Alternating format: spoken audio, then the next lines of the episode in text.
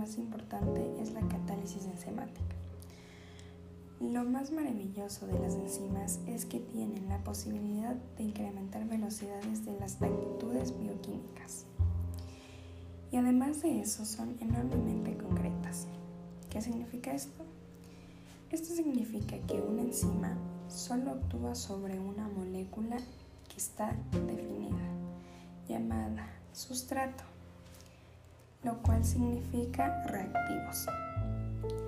Se ha calculado que una célula viva promedio puede contener cerca de 3.000 enzimas diferentes.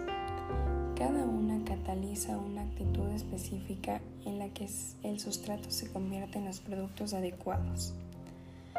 La catálisis enzimática es, una, es homogénea debido a que el sustrato y las enzimas permanecen presentes en la separación acuosa. Prácticamente, una enzima es una molécula enorme de una proteína que tiene uno o más sitios activos donde se conducen a cabo las interrelaciones con los sustratos.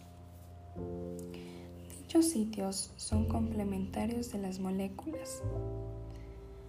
Del mismo modo donde una llave embona con una cerradura. Esta es una de las primeras bases de teorías sobre la catálisis enzimática.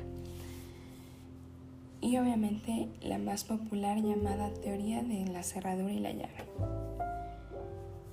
Fisher explica la especificidad de las enzimas, pero está contradiciendo la prueba del empírico de una misma enzima que se sustrae con diferentes tamaños y fuerzas.